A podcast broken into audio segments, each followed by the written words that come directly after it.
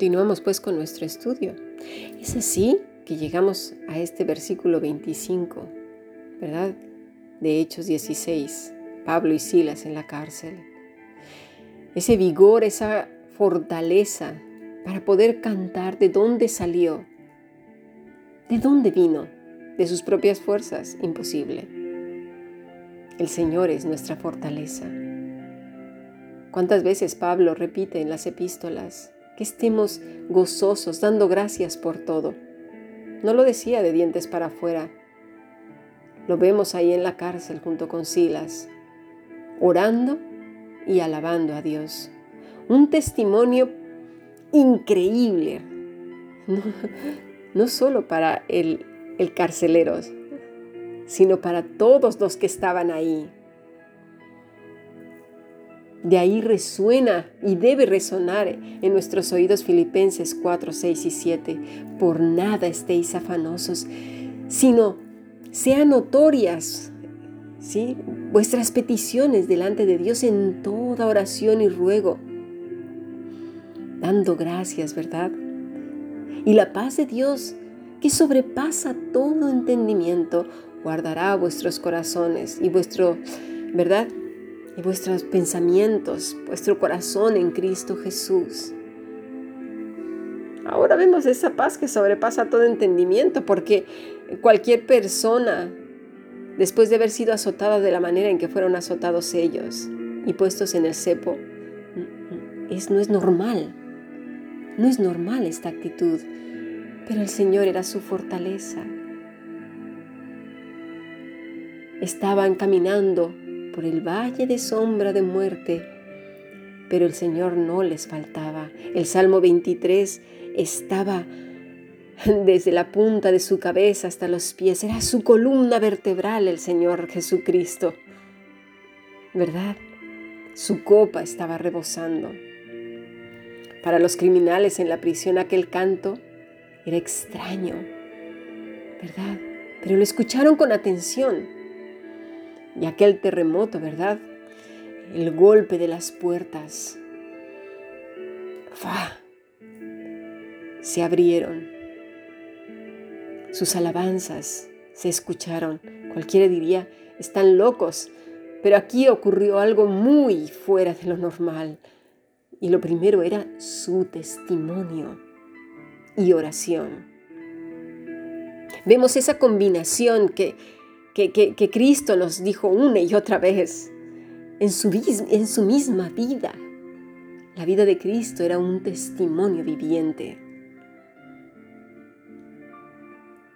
Y la oración, y la oración. Entonces el carcelero,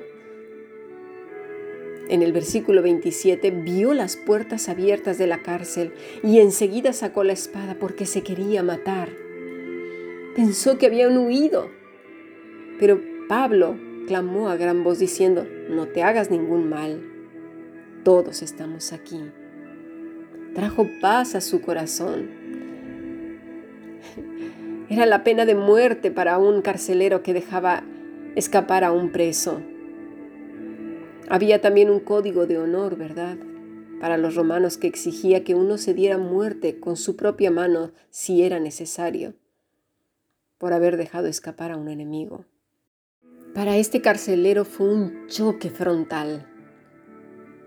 Cualquier prisionero hubiera salido corriendo, se hubiera escapado. Todo fue un conjunto de cosas. De repente ve la misericordia de Dios. Era era una cultura antagónica entre judíos y romanos y ve a estos judíos su testimonio, su testimonio.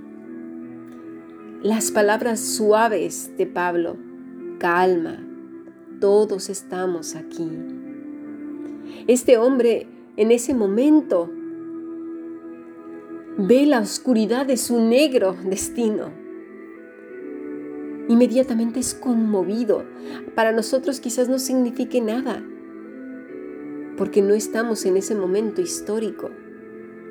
Nuestras culturas ya no tienen esos antagonismos de antes. Pero para él significaba mucho. Pablo le salva la vida literalmente. Él merecía la muerte. Todo esto es una combinación de testimonios al punto prácticamente cae de rodillas ante el Todopoderoso y pronuncia una palabra, sosó, que quiere decir salvo, es decir, librar, proteger, ¿sí? misericordia, preservar, salvar, sanar. A esto se refiere esto, esta palabra. Quizás tenga que ver con esto de ser salvo, de sanar, de preservar, con, con eso que dice el Señor acerca de que seamos sal, para preservar de la, de, la, de la, pudredumbre, ¿verdad? Que seamos sal en esta tierra. Una vida de testimonio, de entrega, de renuncia, que sea visible. Quizás seamos tropiezo, pero también la gente tiene que ver muy de cerca a Cristo en nuestras vidas. Muy de cerca. Dice el versículo 29, entonces pidiendo luz entró y temblando cayó en rodillas, se derribó, por así decirlo, a los pies de Pablo y de Silas. No se postró ante ellos como si fueran dioses. Se postró ante el Dios Todopoderoso. El testimonio de Pablo y de Silas fue potente, nos llevaría mucho tiempo, más de dos o tres podcasts, estudiar esta, esta cadena de testimonios y de oración de, tanto de Pablo o de Silas, de los que estaban en la cárcel. No se habla mucho de ellos, pero es que también para ellos fue un impacto tremendo. Este hombre entonces cree en el Señor Jesucristo, cree en Él, dice la palabra es pisteu, que ayer lo vimos, ¿verdad? Confiar, crédito específicamente a Cristo. Guardar, encomendar, epi, descanso en Cristo, en la persona de nuestro Señor Jesucristo. Hemos entonces visto todo el, el, contexto en el que se dan las cosas. Llegamos entonces Dice, y sacándolos les dijo, señores, ¿qué debo para ser salvo? Y ellos dijeron, cree en el Señor Jesucristo, es decir, aférrate a Él. Ayer lo vimos, ¿verdad? Descansa en Él y serás salvo tú y tu casa. Fíjate en el 32, y le hablaron la palabra del Señor a Él y a todos los que estaban en su casa. Tú imagínate, este hombre siendo romano, el cargo que tenía, llega a su casa con unos judíos. Esto fue un testimonio potente para su familia. Por eso decimos es de testimonio. Un cambio dramatical, un cambio tremendo. Los llevó a su casa, los lavó, los curó y encima los lleva a su casa. Esto para para toda su familia fue un testimonio muy grande que daba fruto de su conversión. Por eso tenemos que ser testimonios vivos. No es nada más ya creí, ah, todos van a ser convertidos. No, no, no, no, señores. Se trata de una transformación total. Lo que estaba haciendo este, este carcelero era inusual, no visto, increíble. Los lava a unos judíos y los lleva a su casa. Claro, para su familia fue un impacto tremendo. ¿Qué ha pasado contigo? ¿Qué ha sucedido? Y no solo eso. Ahí viene el testimonio. Pablo habla con poder y autoridad el mensaje de nuestro Señor Jesucristo.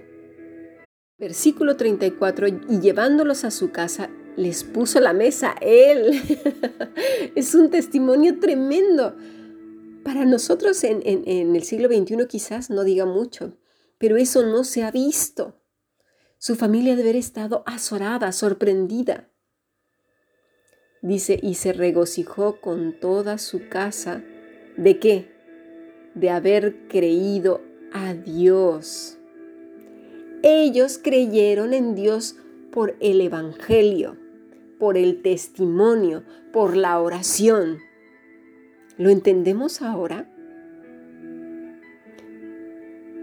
Nosotros tenemos que ser testimonios vivos. Necesitamos predicar el Evangelio con vidas consagradas. Este hombre lo primero que hizo fue mostrar una transformación, lo que él estaba haciendo no era normal, no era usual. Eso debía haber sobrecogido a su familia. Aquí algo pasó. Y no, no contento con haberse sorprendido con todo esto que había ocurrido, Pablo del mensaje de salvación. Y es que toda su familia creyó pero no porque hubiera habido algo mágico, algo sorprendente, algo... No. Lo que a veces hacemos es que decimos, ah, bueno, como yo ya he creído, pues en algún momento dado mi familia creerá. No, mis estimados, este hombre llevó a Pablo a su casa y predicaron el Evangelio ahí y su familia creyó uno por uno. Estaban gozosos de haber creído en el Señor. No es nada más así y ya está.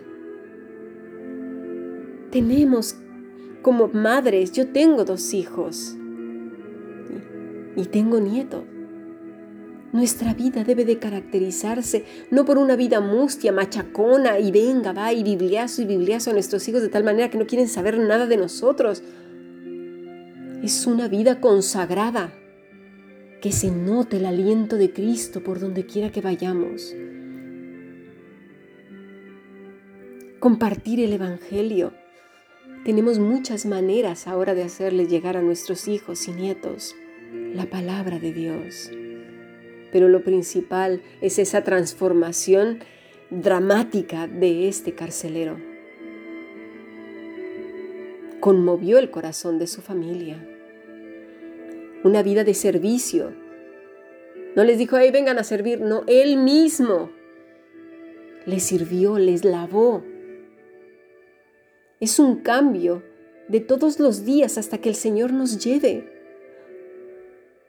No sé cuándo quizás nuestros hijos, nuestros nietos, nuestros tíos, nuestros abuelos, en conformidad a nuestro testimonio, a vivir a Cristo cada día. En su último aliento, no lo sabemos, en un momento de crisis, despertemos celo. Y esas palabras que oyeron de nosotros, el mensaje en algún momento dado, digan, yo quiero ir con el Señor. ¿Qué necesito para ser salvo? Ya lo tienen. Tu familia y mi familia lo tienen más fácil porque ven a Cristo en ti todos los días. Eso es lo que deberían de ver cuando te sientas y cuando me siento a la mesa, cuando hablo con ellos. Ver a Cristo en tus ojos, en tus labios, en tus manos, en tu andar. Tienen el privilegio, que no tienen muchos, de ver al Señor Jesús andar entre sus vidas.